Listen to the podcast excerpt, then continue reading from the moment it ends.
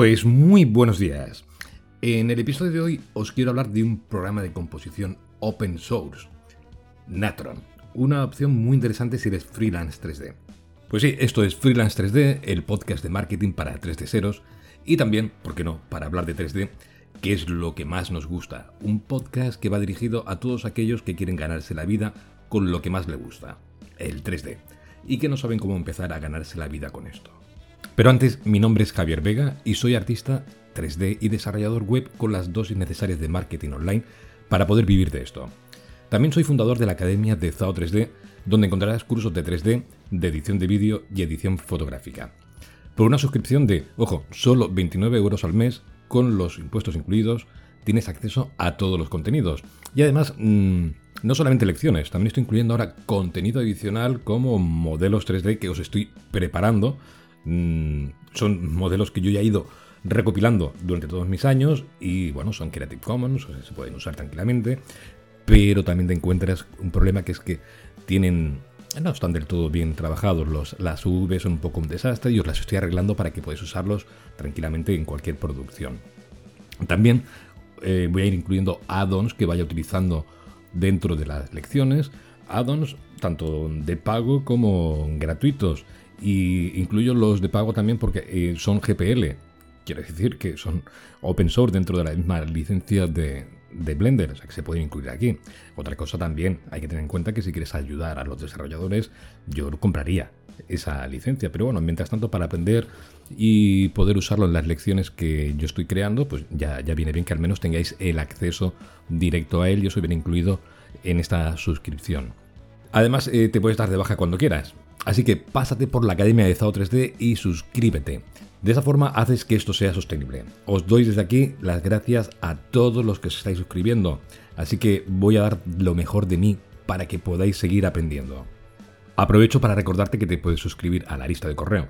Te mandaré información valiosa relacionada con nuestra profesión, consejos útiles, para que puedas aplicarlos en tu trabajo.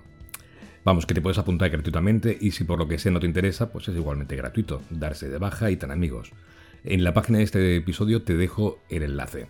Y vamos a lo que te quería contar hoy. En realidad ya hace tiempo que conocía Natron, o Natron, como lo queréis llamar, pero cuando lo probé la primera vez no era del todo estable y le faltaba bastante por pulir. Aunque realmente me llamó mucha atención, ¿eh? pero no, no lo usé mucho. Así que el tiempo ha pasado desde esa primera vez, algo más de seis años, o más, no tengo ni idea de cuánto tiempo hace realmente que lo probé, pero hace ya tiempo. Y me he encontrado con que tenemos un programa robusto y bien parido. Está muy bien, me ha sorprendido muchísimo. A ver, yo os quiero hablar hoy de Natron, pero eh, esto no va a ser un tutorial, ni un paso a paso. Para eso ya haré un especial dedicado a este tema porque es muy interesante. Y en este caso voy simplemente a introduciros, presentaros de qué va este programa y qué es lo que vais a encontrar. Dicho, lo podéis bajar, es gratuito. Entonces, he tenido en este mes, he tenido la ocasión de probarlo en un proyectito personal y la verdad es que si alguna vez has usado Nuke, te va a parecer eh, prácticamente pues, un clon. El interface está diseñado de la misma forma que Nuke, incluso las tipografías. Por lo tanto, esto te puede dar bastantes ventajas. La primera de ellas es que, bueno, si quieres aprender a usar Nuke, pero no quieres liarte con pirateo ni cosas ilegales y descargarte cosas de lugares peligrosos, pues eh, Natron es una buena idea, porque aprender a usarlo es como aprender Nuke. Por supuesto, hay diferencias entre uno y otro, claro, pero el flujo de trabajo es exactamente igual. Por lo que lo que aprendas aquí te irá de fábula si tienes que usarlo en algún proyecto, en algún estudio o agencia donde usen Nuke. O sea, no va a ser un programa marciano para ti. Tendrás ya unas bases que las has ido aprendiendo con Natron. Natron o Natron, al final no sé cómo pronunciarlo. Por otra parte, segundo, ¿vale? Es que si ya sabes usar Nuke, pues tienes la mayor parte del camino ya recorrido. Al fin y al cabo, el proceso de postproducción es el mismo en todos los programas. Simplemente con que conozcas las bases es suficiente, ¿vale? Que sepas cómo descomponer un eh, XR multilayer, ese tipo de cosas, unir nodos, hacer la corrección de color, etcétera. Todo eso te va a ser fácil encontrarlo aquí y hacerlo. El flujo de trabajo es el mismo. Al decirte que, es igual que Nuke, ya, ya damos por hecho que este programa funciona con nodos, ¿vale? O sea, prepárate. Si no estás acostumbrado a los nodos, bueno, pues no, no es tan difícil. El sistema de nodos es algo que siempre pues, a mí me ha parecido muy interesante y muy intuitivo porque lo trabajas de una forma bastante visual, ves el flujo del trabajo de una forma bastante, bastante interesante, puedes dividirlo en diferentes columnas y seguir el diferente, eh, digamos, canal de flujo de, todo el proceso y me parece muy interesante aprender a usar nodos y realmente pues eh, no es tan, tan, tan complicado. También es interesante que en Natron pues, se pueden instalar plugins de OFX, tanto comerciales como de pago. Y bueno, te estarás preguntando, ¿y esto de OFX qué narices es? Pues esto daría para otro programa de este podcast. De hecho, ya estoy preparando algo de contenido relacionado con esto. Pues a ver, eh, OFX, OFX es una plataforma de plugins de efectos visuales de código abierto también y que fue diseñada inicialmente por gente del equipo de The Foundry, ¿vale? que saben, saben de esto. Entonces, OFX eh, permite a los desarrolladores pues, crear plugins de efectos visuales que se pueden usar en varias aplicaciones de edición de vídeo y animación, incluyendo software como DaVinci Resolve, Vegas Pro, Nuke, Fusion, Flame y, por supuesto, Natron. Los plugins OFX son compatibles con diferentes sistemas operativos y arquitecturas de hardware. ¿Vale? Está hecho para simplificar la vida al mundo de los VFX. Quiere decir que tienes ahí una plataforma bastante interesante con desarrolladores que trabajan bastante bastantes productos, bastantes plugins bastante interesantes que vas a encontrar incluso el equivalente de un plugin de Nuke lo vas a encontrar en su versión OFX aquí dentro, ¿vale? En OFX, aquí os dejaré el enlace para que podáis acceder a él. Entonces eso es muy interesante. Eh, obviamente no hay plugins de, de Nuke que puedas usar directamente dentro de Natron, pero si son así de OFX que se pueden, o plugins que estén basados en Python, porque ojo, también se pueden hacer scripts de Python aquí. Por eso siempre he comentado que es interesante, es importante que le des una oportunidad, te des a ti mismo una oportunidad de aprender algún lenguaje de script. No estamos hablando de locuras, no estamos hablando de C++ y que también si te pones, pues al final acabas aprendiéndolo. Pero Python es un lenguaje de programación bastante amigable, bastante sencillo y bastante fácil de entender y de generar estructuras. Al final es lo mismo, eh, prácticamente en cualquier lenguaje de programación. Vas a tener los bucles, los, eh, los if para comparar, etcétera, guardar variables. Todo esto es común en todos los software. Pero mm, con Python es bastante sencillo y lo vas a poder usar tanto en Maya como en Blender, como en en Nuke, en RealFlow, lo puedes usar en prácticamente cualquier plataforma. Se ha convertido prácticamente en un estándar a la hora de hacer scripts de producción y scripts en cualquier programa de este tipo. Y cuando digo scripts eh, de producción, quiere decir que te vas a encontrar muchísimas veces que vas a hacer tareas que son repetitivas y eso puede hacer que un día te pares y digas, a ver, esto se podría hacer con un script, seguramente. Aprende Python, ya verás, te va a interesar muchísimo.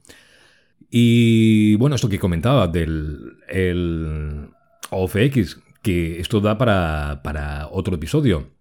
Así que me, lo apunto para hablar en otro episodio sobre OFX y hablar un poquito más en profundidad del tema. De esta última versión, la 2.5 que me he instalado, he podido comprobar que es eh, un software bastante ligero y que incluso mi portátil pues, ha podido manejar sin problema. Eh, sabéis que ya lo he ido comentando, ¿vale? Que no estoy en casa, no estoy en España, y esto para mí ha sido un reto, ¿vale? A challenge, a challenge para mí, porque eh, es lo que comentaba en el episodio anterior de salir de la zona de confort, y tenía que verme en situaciones límite. Todo esto lo único que me hace es espabilarme, espabilarme, probar, optimizar muchísimas cosas y sin sin parar, non-stop. Quiero decir, yo sigo trabajando cada, cada día. Y esto simplemente me ha hecho estar más despierto, no relajado y que va bien siempre salirse de la zona de confort, pues para eso, para seguir avanzando. Te hace una persona mucho más productivo y estoy seguro que cuando vuelva a mi workstation, mi trabajo, eh, va a ser la repera, ¿vale? Porque me habré acostumbrado a trabajar con menos recursos, con menos velocidad de internet, con un ordenador menos potente y cuando me ponga en el otro voy a flipar.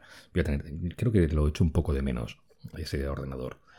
Y además es nuevo y bueno, pues me está echando de menos él a mí también. Y bueno, pues también el flujo de trabajo dentro de Netron, habiendo probado antes Nuke, pues ha sido de lo más rápido. Al fin y al cabo es lo que quería y lo he podido hacer con Netron sin perder mucho tiempo en la documentación, que por cierto está bastante bien. ¿Vale? Como es un software open source, el proyecto pues está pues mantenido por muchísima gente y por eso lo que está muy bien es la gran comunidad de usuarios que hay detrás de este proyecto. Por lo que no es muy complicado ¿eh? encontrar contenido sobre Nitron. Eso sí, en español he encontrado entre poco y nada. Así que quizás es una buena idea que prepare algunos tutoriales, al menos explicando la experiencia de haberlo usado en un proyecto. No sé, ¿os parecería bien? ¿Vale? Me lo dejáis aquí en los comentarios, no seáis tímidos.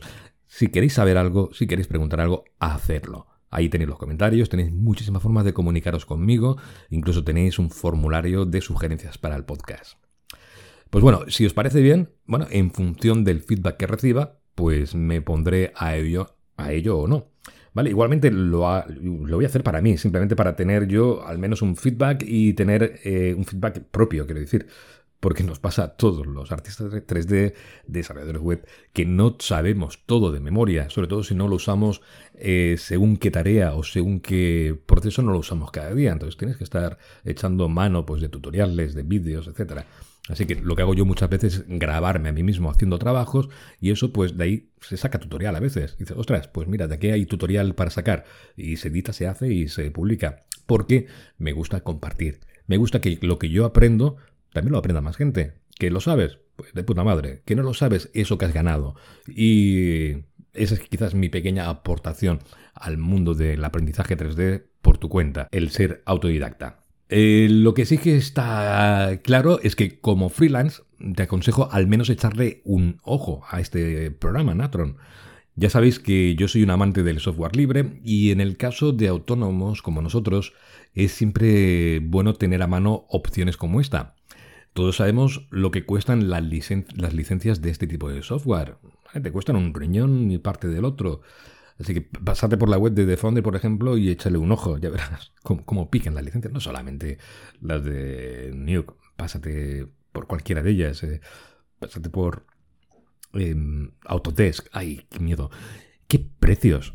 Dios mío, qué precios. Es una locura. Para un autónomo pues tienes que tener al menos esta opción. Y sí que hay muy buenos programas, ¿vale? El hecho de que sea open source, quizás hace años, pues quizás no encontrabas según qué, qué software, pero es que ahora prácticamente la comunidad es gigantesca en el mundo del open source y te encuentras prácticamente algo equivalente en open source. Te vas a encontrar opciones de todo tipo. Creo que ya hablé de software que yo ya uso habitualmente, pero sí quiero hacer algunos más específicos para que veáis qué se puede trabajar, tener toda una serie de herramientas de principio al final que sean todas open source y trabajar tranquilamente, que sean compatibles y que puedan entrar perfectamente en un pipeline de producción sin ningún tipo de, problema. Pero bueno, pero vamos, que opciones hay muchas para la tarea de composición. Eh, tenemos incluso Blender que puede ejecutar pues esta tarea tranquilamente y prácticamente tienes los nodos que vas a necesitar y te van a sobrar nodos. A ver, lo bueno de Natron es que es un software específicamente diseñado para esto. No quiero decir que el de Blender no lo esté, pero al menos eh, tienes otra opción. Piensa que Blender está diseñado para que puedas realizar toda una producción de 3D sin tener que salir del mismo software.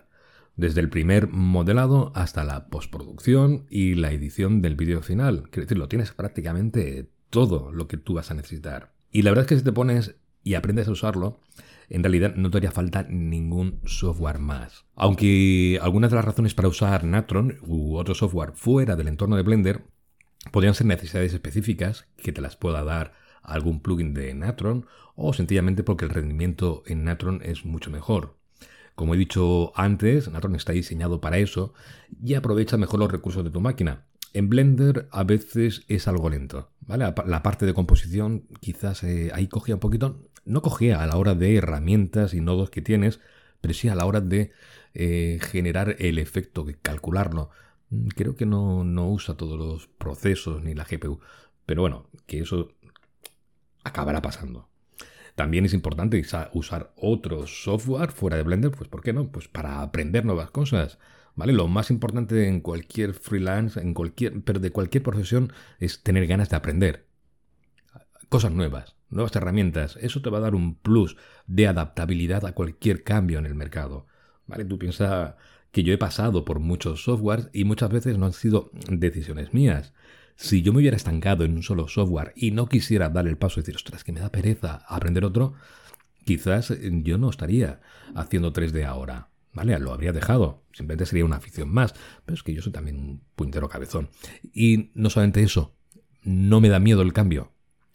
Pues por eso mismo te, aconsejo también que uses Natron, porque lo tienes, es gratuito, te lo descargas, lo pruebas y punto. No has perdido nada ni has arriesgado nada. Lo único que puedes ganar es conocimiento. Y el conocimiento siempre es bueno. Dentro del software comercial, y aunque sea gratuito, ¿vale? Que sea gratuito no quiere decir que sea open source. También hay software open source que hay que pagar. Y realmente no se paga el software. Lo que pagas quizás es alguno de los servicios que te ofrecen adicionales, como mantenimiento, soporte técnico, etc. Pero el software lo puedes descargar y usarlo. Pero luego también hay otros software que son comerciales, código cerrado, ¿vale? No código abierto, que también te permiten usarlo gratuitamente. Algunos tienen algunas limitaciones y la mayoría de ellos es, son más que suficientes pues para hacer la tarea que realizamos, ¿vale? A no ser que sea una tarea muy concreta, muy específica, pues igual necesitarías usar la, el programa de pago. En el caso de DaVinci no es muy caro, ¿eh? no creo que, creo que no llega ni a 300 euros, es decir, que es algo planteable incluso. Pero claro, si es una herramienta o una funcionalidad que vas a usar solamente una vez, pues bueno, pues quizás igual no vale la pena. Pero bueno, que sabemos que tenemos ahí DaVinci eh, Resolve que contiene, ¿vale? Porque ahora ya han integrado Fusion. Y pronto hablaré de este software también, pues que, ya que, bueno, es que lo he usado bastante y la verdad es que me ha gustado siempre y pues me ha dado muy buenos resultados también. Así que hay que estar abiertos a todo, ¿vale? Y Fusion me parece una opción interesante, ¿vale? Como veis aquí yo lo que os estoy dando son opciones, opciones de software, opciones de licencias, tenéis formas de llegar a un proceso determinado o a una tarea determinada con diferentes opciones que hay en el mercado. ¿Vale? Y ahora aquí en el 2023 nos encontramos con a montones para todos los sistemas operativos, es decir, que a ver, hay. Como siempre, si te ha gustado este episodio, házmelo saber de cualquiera de las formas en las que te puedas manifestar, ya sea dejando una valoración de 5 estrellas donde sea posible, dejando un comentario que ayude a otros a seguir este contenido y, por supuesto, no te lo quedes para ti, compártelo. Lo iba a decir otra vez, pero ya lo dije la semana pasada. Yo no soy como Netflix. Compartir es amar. Así que nos vemos, nos escuchamos en el siguiente episodio. Adiós.